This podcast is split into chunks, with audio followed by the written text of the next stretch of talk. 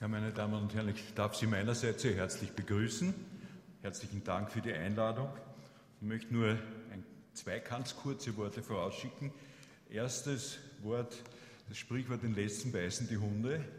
Natürlich vieles, was ich sagen sollte, ist natürlich schon in den beiden vorigen Referaten angesprochen worden. Daher werde ich mich wirklich nur auf ein paar ethische Gesichtspunkte äh, beschränken und das andere draußen lassen. Und zum Zweiten äh, habe ich nicht vor, Ihnen die Antworten leichter zu machen, sondern eher die Fragen schwerer. Das heißt, ich, ich sehe es eher als meine Aufgabe, Salz in den Mund zu streuen und nicht glatte Lösungen anzubieten. Also unter diesem Prätext möchte ich Ihnen zunächst einmal ein Beispiel geben. Ein Beispiel, das sowohl vor dem Nationalen Ethikrat in Deutschland als auch äh, bei der Bioethikkommission, deren Mitglied ich bin in Österreich, diskutiert wurde und sehr kontrovers diskutiert wurde. Und zwar folgendes Phänomen, Patientenverfügung, ein Motorradfahrer, ein Junger, bevor er ausfährt mit seiner Maschine, äh, macht eine Verfügung dass er, des Inhalts, wenn ich also verunglücken sollte und es sollte sich herausstellen, dass ich permanent pflegebedürftig sein könnte, möchte ich keine intensivmedizinische Behandlung haben. Wie gehen wir damit um? Äh, ist das verbindlich, ja oder nein? Es hat sich sofort gezeigt, sowohl im Deutschen Ethikrat als auch bei uns, dass die Auffassungen diametral unterschiedlich waren. Die einen haben gesagt, ich zählte mich offensichtlich aber nicht dazu, die gesagt haben, na selbstverständlich ist das zu beachten, man muss auch das Unvernünftige wollen können, wenn man eben es nur will. Man hat äh, ver verwiesen, dass man gesagt hat, man kann ja auch im Hinblick auf die Regelung der eigenmächtigen Heilbehandlungen ohne Angabe von Gründen eine bestimmte Behandlung verweigern. Es gibt also sozusagen das Recht auf Unvernunft, wie es heißt, ist formuliert wurde, und das ist auch von der Seite der Ärzte zu berücksichtigen. Äh, unterstützt wurde das auch noch mit Hinweisen auf das Problem der Zeugen Jehovas, Ablehnung der, Blut, der Bluttransfusion, die sie ja auch immer wiederum in Patientenverfügung artikulieren. Da kann man auch sagen, äh, von einem bestimmten Standpunkt ist das eine ganz seltsame Auslegung der, der Bibel, aber innerhalb eines bestimmten Zeug, Überzeugungssystems handelt ein Zeuge Jehovas durchaus rational. Und daher in einer pluralistischen Gesellschaft muss man sozusagen auch der Unvernunft Platz geben, wenn sie will. Das war die eine Richtung.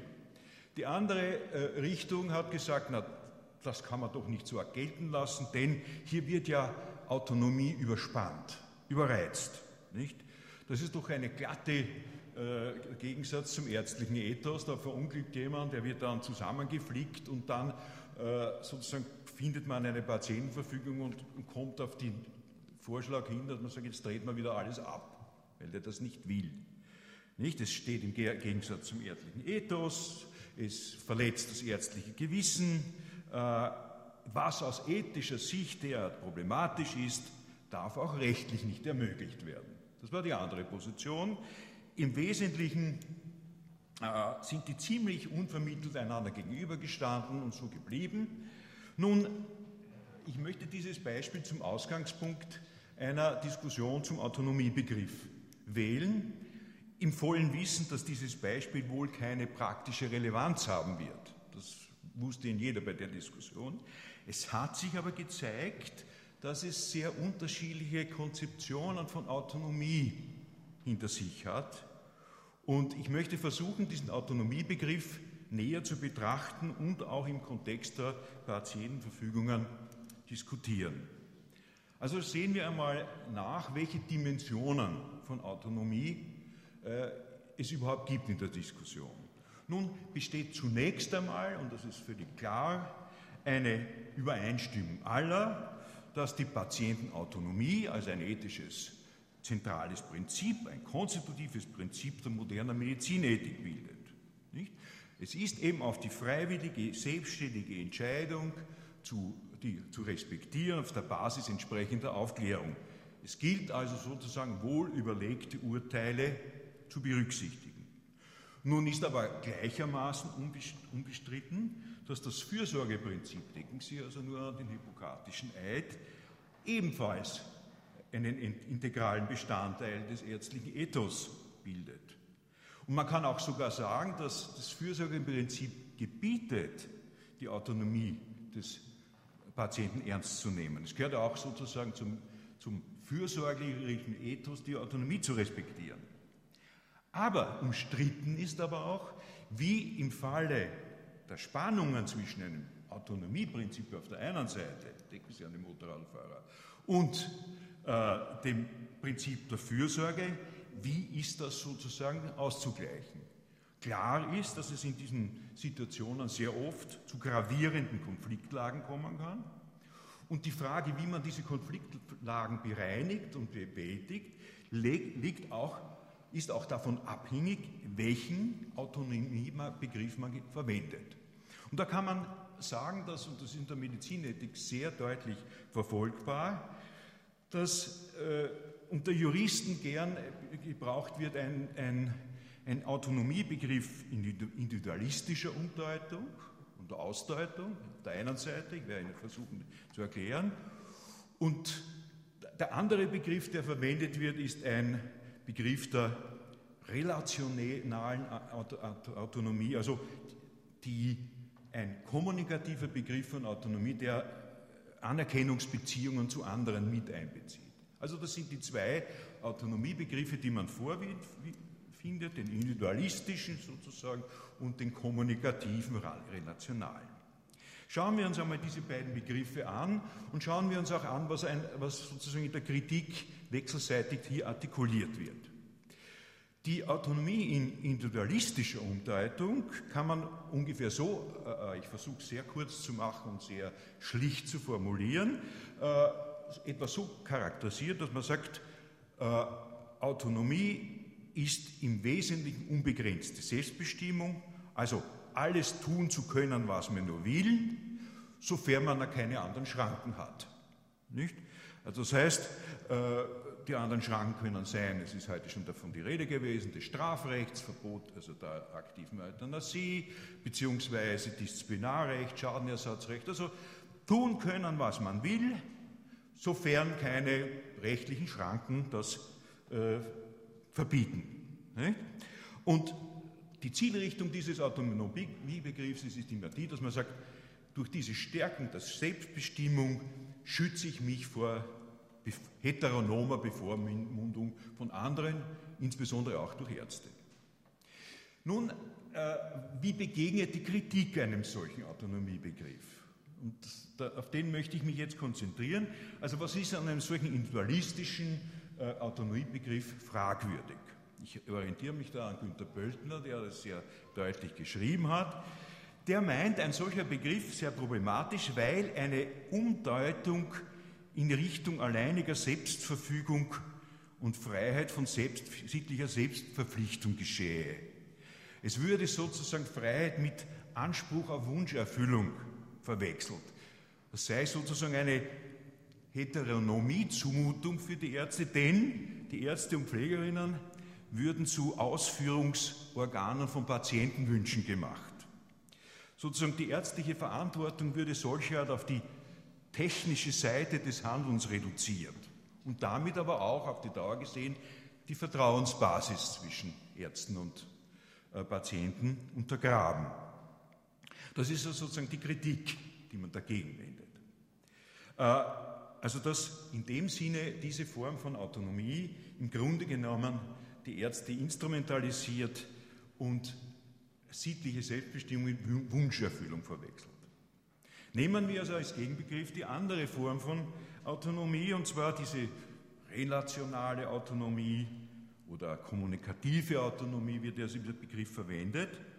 Da sagt man, äh, solch, ein solches Autonomieverständnis sollte nicht bloß sozusagen eine autarkistische Freisetzung eines individuellen Beliebens äh, ausdrücken, sondern ein kommunikativer Begriff sein. Und kommunikativer Begriff heißt, ich muss sozusagen meine Selbstbestimmung im Hinblick auf andere verantworten und mitverantworten. Das heißt, ich muss sittliche Maßstäbe und Freiheitsinteressen anderer mit Einbeziehung eines in, in mein Handeln hineinnehmen.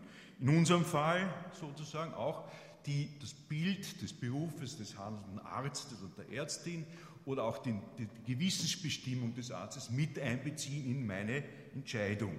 Schlagwort aller Pöltner, die Ethisierung von Wünschen, also nicht die Beliebigkeit, hat gegebenenfalls Vorrang vor ihrer Befriedigung. Es geht nicht um beliebige Wunschbefriedigung, sondern um sittliche Verantwortung in der Bildung.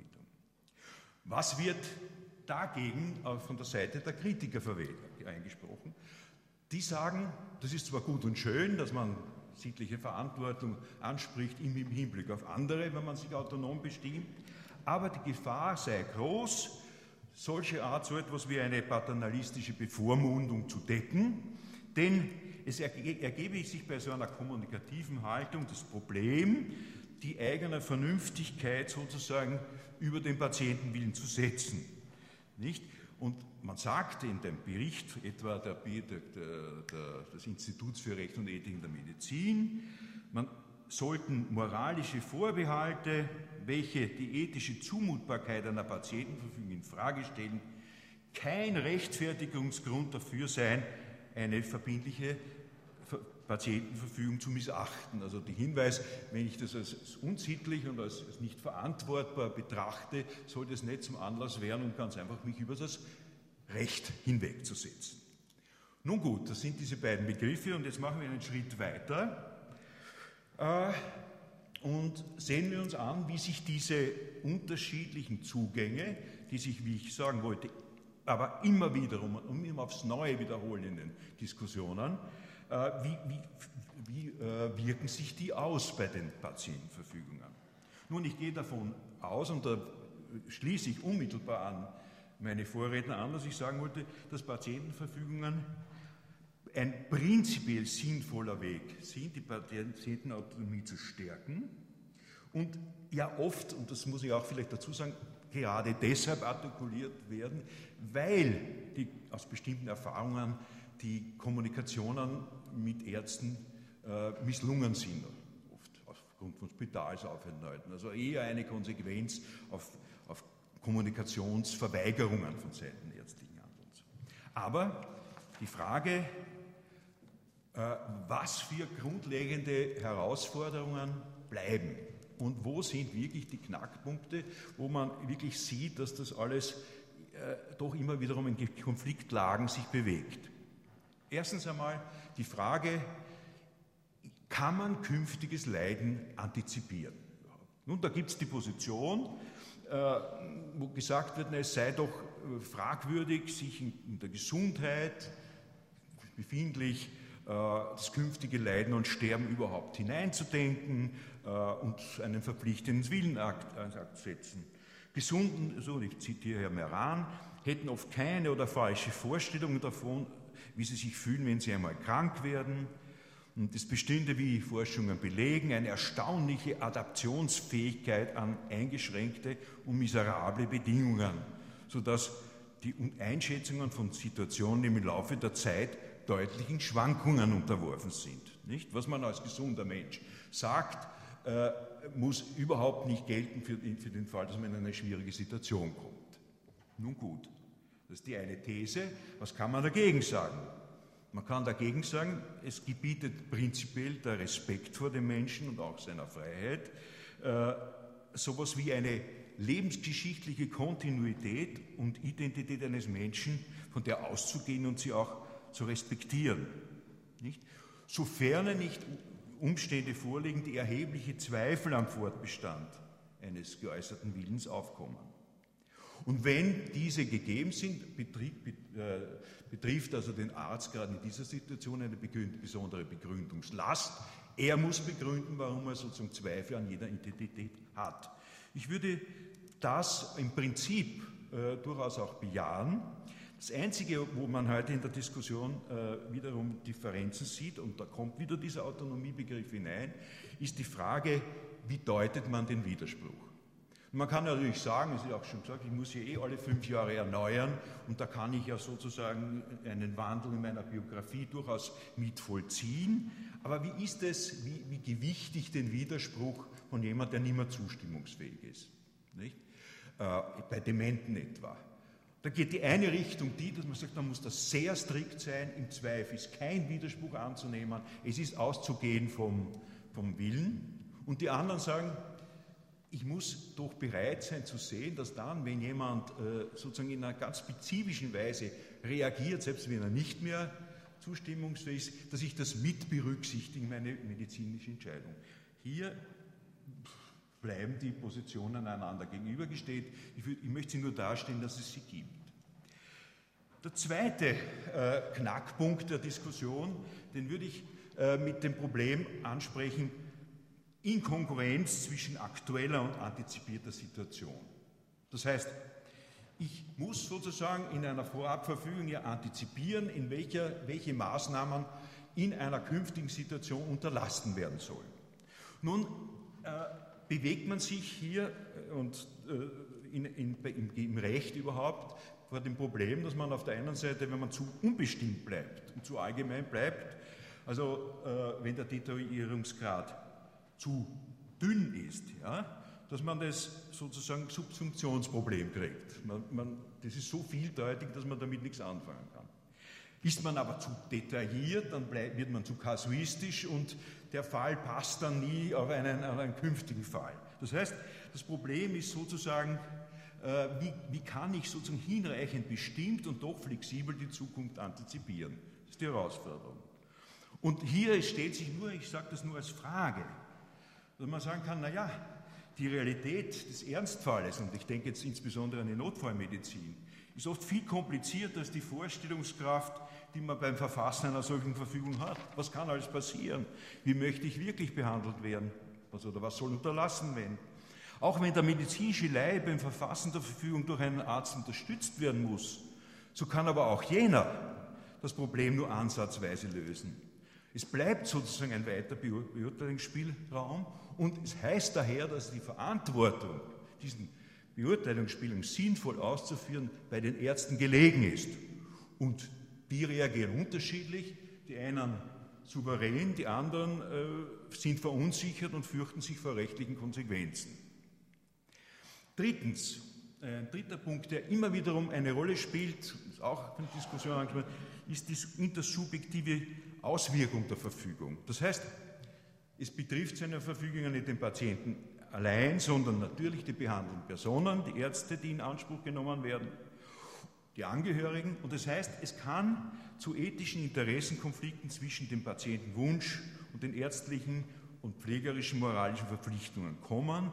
Und hier kann man sagen, das Recht mag sich bemühen, diese Probleme zu lösen, aber man muss auch sagen, dass es nur ansatzweise das lösen kann und nicht äh, wirklich perfekte Lösungen anzubieten hat. Da geht es auch um sowas wie äh, ethische Praxis, sinnvolle.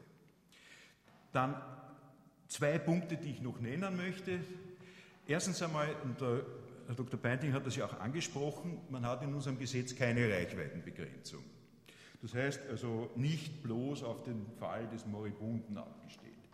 Nun, ich möchte jetzt nicht darüber jetzt diskutieren, die Pros und Kontras, aber eines ist zu bedenken, wenn man also quasi diese Verfügung ausweitet über die Hospizsituation hinaus, wenn also Fallkonstellationen äh, dazu noch kommen, so muss man gewährleisten, dass sehr unterschiedliche, komplexe und teilweise hochspekulative Krankheitsbilder und Verläufe mitbedacht werden.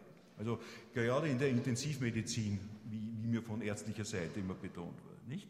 Und da steht natürlich mit diesen Erweiterung des Hochsp der Krankheitsbilder, steht natürlich äh, alle Betroffenen wiederum für schwierige medizinische, rechtliche und ethische Probleme, speziell in der Notfallmedizin. Nicht auch Frage des, des Becksonder, ist auch angesprochen. Nicht?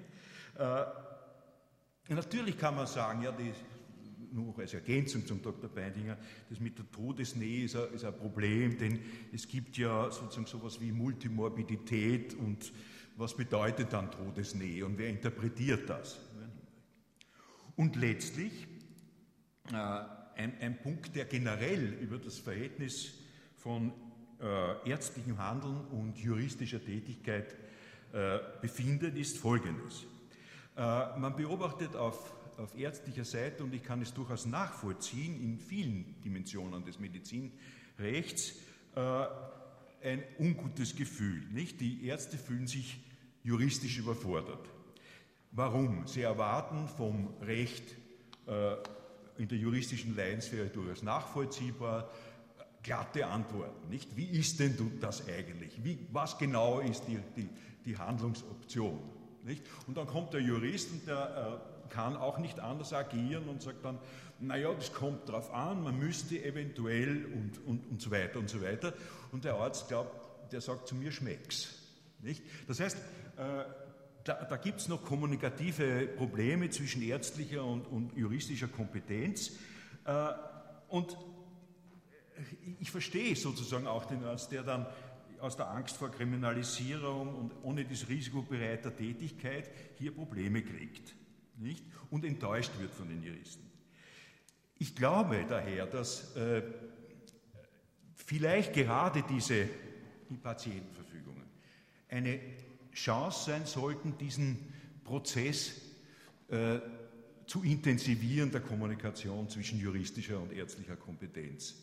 Also ich kann mir also sozusagen bei all diesen Problemen, die ich nur anzusprechen äh, versucht habe, kann dann nicht darüber nicht länger reden, dass sie am ehesten bewältigbar sind, wenn das in einen kommunikativen Prozess geht. Und ich würde auch meinen, dass gerade die Einrichtung der beachtlichen Patientenverfügung und weniger der verbindlichen, muss ich ehrlich sagen, wo also sozusagen man flexibler agieren kann, wo man auch flexibler auf Änderungen reagieren kann, wo man äh, stärker andere auch noch mit einbeziehen kann.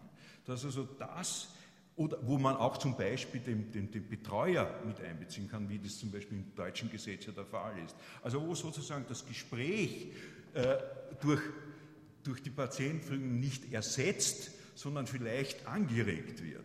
Es einmal so, dass in diesem Bereich wohl eine sinnvolle Zukunft der, einer juristisch gelungenen Praxis der, der, der Patientenfügung zu sehen wäre. Und ich glaube auch, dass unter solchen Perspektiven der, der Gefahr einer autarkistischen Engführung von Autonomie, ich will und du, du handle, äh, zugunsten einer kommunikativen Dimension von Autonomie, wo man sozusagen Anerkennungsbeziehungen im Diskurs, im ethischen Diskurs lebt, dass das gesteigert werden könnte. Das hoffe ich mir jedenfalls. Dankeschön.